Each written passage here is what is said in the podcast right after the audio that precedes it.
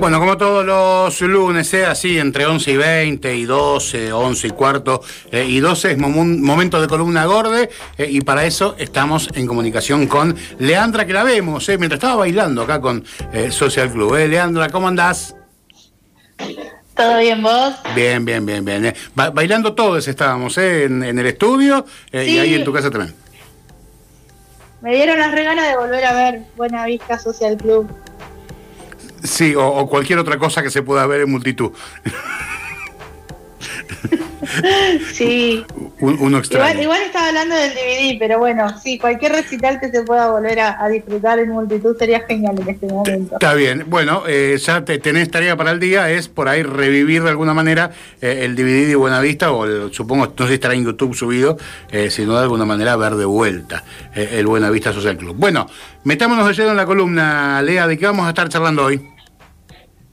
Vamos a estar hablando de amistades y gordofobia, ser persona gorda en un grupo de amigues. Así que bueno, vamos a hablar un poquito de eso.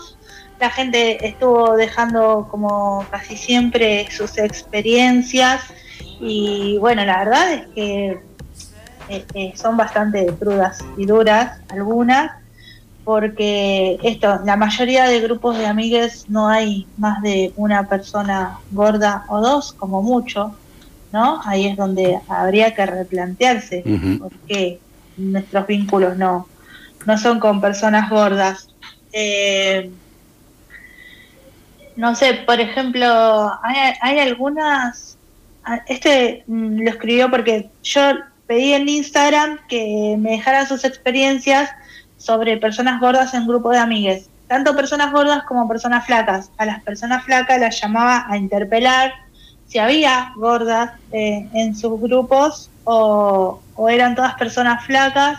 Eh, solo una persona flaca me contestó y puso, no soy gorda, pero mi grupo de amigas del secundario sí, y cuando subimos al bondi para ir a Bariloche, los del otro colegio, el Quilmes, empezaron a cantar, son todas gordas, la puta que lo parió, se, se me heló el corazón. Eh, Fuerte. Entonces siempre estamos en lo mismo, ¿no? La agresión hacia, hacia el otro cuerpo que, que se sale de la norma. Después había pibas que contaban que eh, han salido a bailar y escuchar cómo un pibe le pide al otro que se chape a la gorda para hacerle la segunda con su amiga. Eh, cosas muy, muy duras, ¿no? Entonces, por ahí las personas flacas eh, cómo reaccionan también ante, ante estas eventualidades, ¿no? Como por ejemplo, no sé, recordemos el caso de Sofía en el verano en Bruto, eh, que no la dejaron entrar por gorda. ¿Cuántas veces no han dejado entrar a, una amiga a algún lugar por ser gorde? ¿Y cómo reaccionan esos grupos de amigues? O sea, ¿se van? ¿Entran algunos? ¿Otros no entran? ¿Cómo, cómo reaccionan ante, ante los derechos vulnerados de una persona que es su amiga, ¿no? Eh, a mí me pasaba, por ejemplo, en mi adolescencia yo no era gorda, pero tenía amigas que sí, y sí, no sé si recuerdan que eh, fines de los 90, principios de los 2000, estaba muy de moda una marca de ropa que tenía una manito. Sí. Eh, y que los talles eran nada, diminutos. Y recuerdo que una vez eh, habíamos juntado plata con todas mis amigas para poder ir todas juntas a comprarnos ropa y cuando llegamos, eh, bueno, nos empezamos todas a probar y a una de las pibas no le entraban los jeans, ni siquiera el talle más grande y, y fue como la estaba pasando re mal y fue como, bueno, ya fue, nos vamos todas. O sea, no compramos nada, nos vamos todas era como cuando ibas al boliche, no entra una, no entra ninguna. Bueno, así fue eh, plantarnos, porque, o sea, como que no daba, ¿no? Que, todas salgamos re felices con nuestra ropa y nuestra amiga no, porque no consiguió talle. Y te estoy hablando año 99, 2000, o sea, hace un montón de tiempo atrás. Y, y nosotras ya lo pensábamos de esta manera, o plantarnos ante, ante quien, quien insultara a nuestra amiga pero, pero no siempre pasa eso. Y creo que a medida que, vamos creciendo, cuesta más todavía interpelar a un tercero que, que se mete con, con, nuestras amistades o con personas que queremos. Lea, yo... Sos adolescente saltas más fácil. Digo, me parece, y, te pregunto, digo, que también está bueno interpelar a ese grupo, ¿no? Eh, arrancando por el principio, por lo que vos empezaste, que es el grupo de amigues, eh, en donde por lo general no hay gordes eh, o hay une, nada más, interpelar a ese grupo. Digo, el 30 y... 5% de la población tienen cuerpo no hegemónico, por decirlo de alguna manera, eh, o es una persona obesa, o es una persona gorde, eh, o como quieran ustedes eh, decirle. digo, pero no pasa eso en los grupos. digo, en los grupos hay una persona, yo era, el, digo, en un grupo de 12, la única persona gorde del grupo era yo. Eh, digo, toda la vida, digo, siguen siendo mis amigos de hace 30 eh, años, ¿no? 32 años.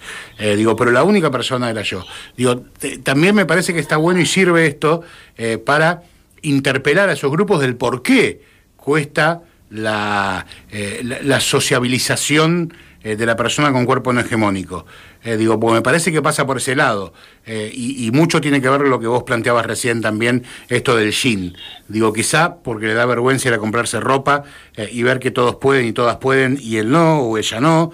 quizá porque se van a comprar una malla y ven que todos y todas pueden comprarse y ella o él no. y así sucesivamente. Digo, hay muchas cosas que el grupo puede hacerlo eh, y la persona gorde no lo puede hacer eh, por el sistema, ¿no? Por el bloqueo que le pone el sistema. Eh, ¿crees vos que está bueno que los grupos de amigues empiecen a interpelar el por qué dentro de ese mismo grupo no tiene personas gordes? Sí, completamente. Completamente. Hay que, hay que interpelarse todo el tiempo y repensar por qué, no sé, cuesta tanto esto, como decís vos, vincularse y relacionarse con personas gordas. Es como, como si todavía, ¿cómo no? Eh, todavía existe el estigma de eh, que no me vean con, con, la gorda o con el gordo. O, cuántas veces eh, nos, nos ocultan. O, o, pasa esto de, ay, vos sos amiga de tal, no, no, ni a palo, onda, pero es tu amiga, o sea, ¿por qué vas a ocultar que es tu amiga solamente porque es gorda? Y, y esto, ¿no? También mucho eh, el hecho, sobre todo por ahí, a veces es más difícil en la adolescencia, donde los estigmas pesan un montón y donde, donde la crueldad también es mucha, esto de, de ser la persona gorda del grupo, en las feminidades, sobre todo, ¿no? A la hora de salir, que te quieran arreglar o, que te digan, como me contaba una piba, ay, pero no te preocupes, vos sos linda de cara. Eh, cuando sabes que vas a salir y, y vas a y vas a ser eh, el punto de burla de un montón de gente, donde vas a estar incómoda y careteando tal vez que, que no están así para que tus amigas puedan disfrutar, pero bueno, nada, las personas flacas también deberían, deberían interpelarse por qué, por qué les cuesta tanto darse cuenta cuando sus amigas que son gordes la están pasando mal en un espacio y por qué, por qué no se prioriza también un poco ese sentir y, y se acompaña, ¿no? Porque una vez que te bardean, y tus amigas saltan, está todo bien, saltaron, pero la bardeada ya te la comiste, el momento ya lo pasaste, eh, la tristeza ya, ya te agarró, la impotencia, la rabia, las ganas de irte ya las tenés y ya te arruinaron el momento. Entonces, antes de llegar a todo eso, fortalecer a, esa persona que está en nuestros grupos. Sí, y la, y la solidaridad me parece que muchas veces en los grupos pasa, eh, y por ahí no, no, lo hacen de mala intención, eh. yo no planteo acá eh, que el, el, grupo de amigues es malintencionado con la persona gorde. quizás es esta deconstrucción, ¿no? Que, que nosotros planteamos de acá todos los lunes, que las mujeres plantearon desde el movimiento feminista ya hace unos cuantos años y que nos involucra a todos y que todos estamos tratando de construirnos día a día, tiene que ver con esto, ¿no? De construir también eh, la apreciación y la vista hacia el cuerpo hegemónico.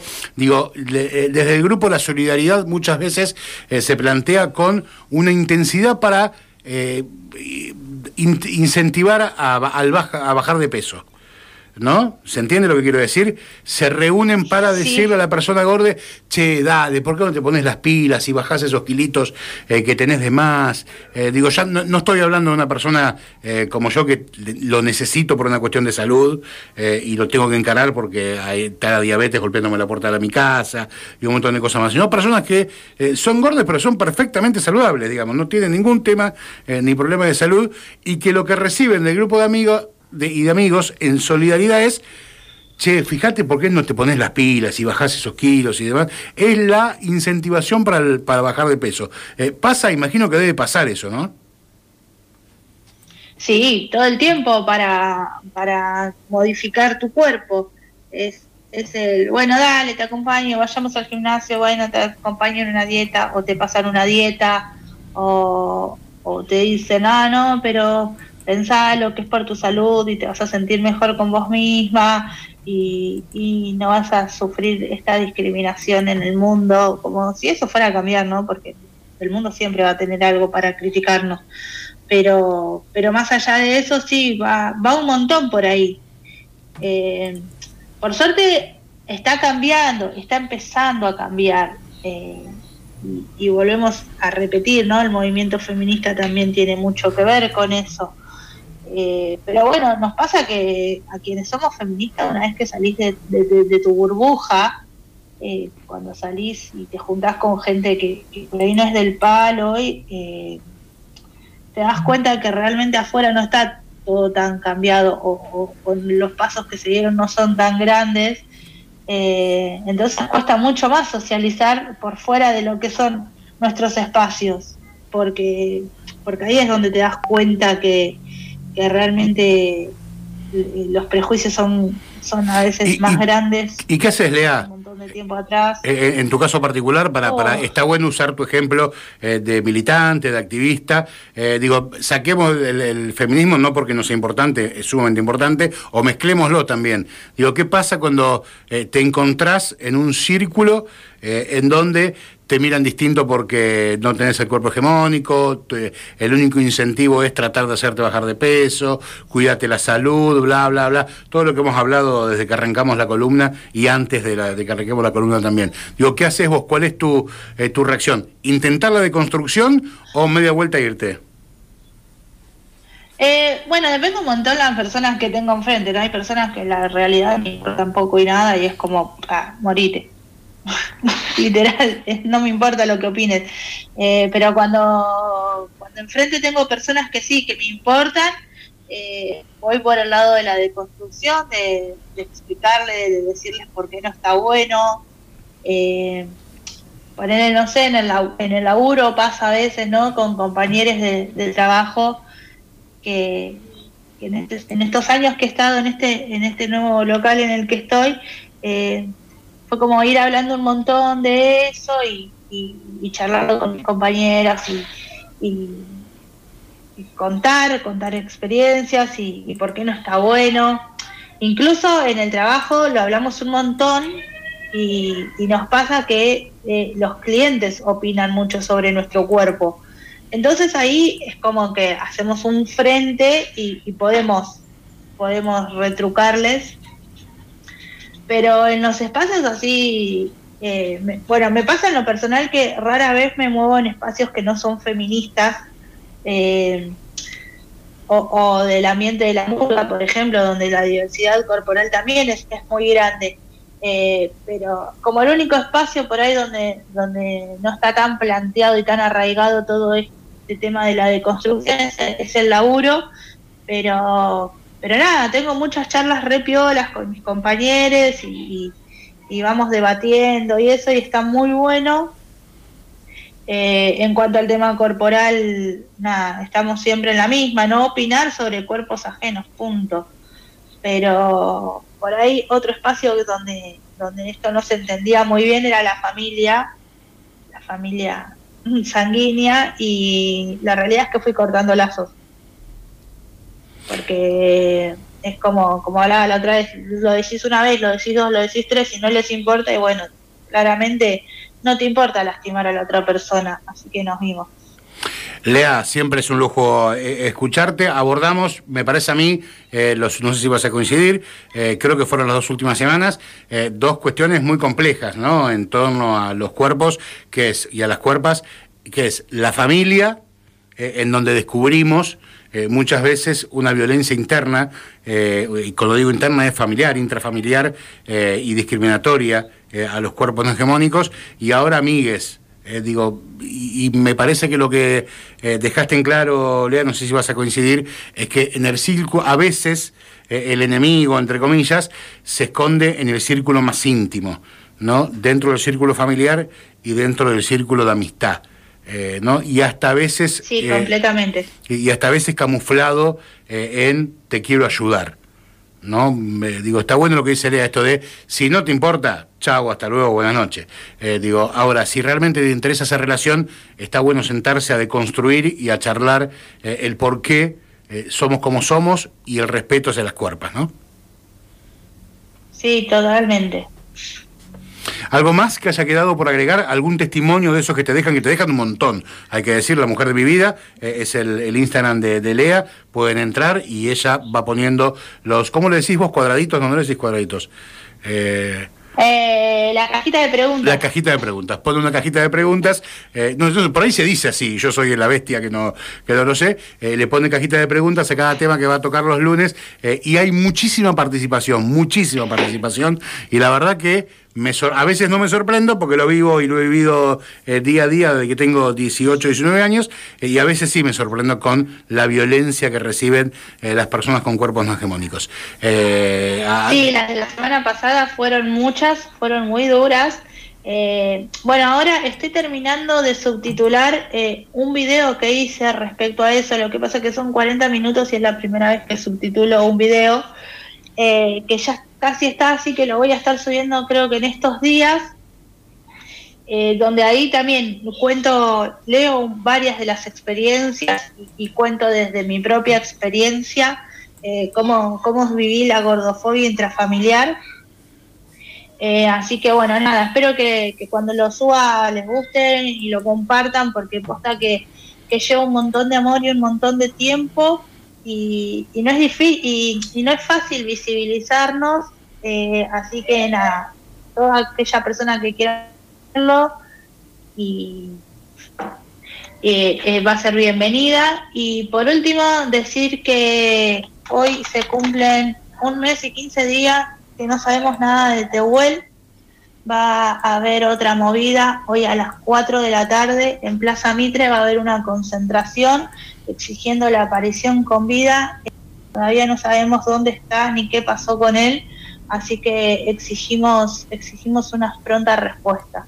Eh, hoy hubo una movida de parte de algunos dibujantes, eh, de, dibujantes a nivel nacional, eh, que empezaron a publicar el reclamo en, redes sociales. Tute, por ejemplo, fue uno de, ellos, así que nada, nos sumamos a esta convocatoria también y, a exigir que aparezca Tehuel. Así que, Lea, te mandamos un abrazo inmenso, siempre es un lujazo escucharte los, los lunes y gracias recordamos, La Mujer de mi Vida, ¿no? Es el Instagram.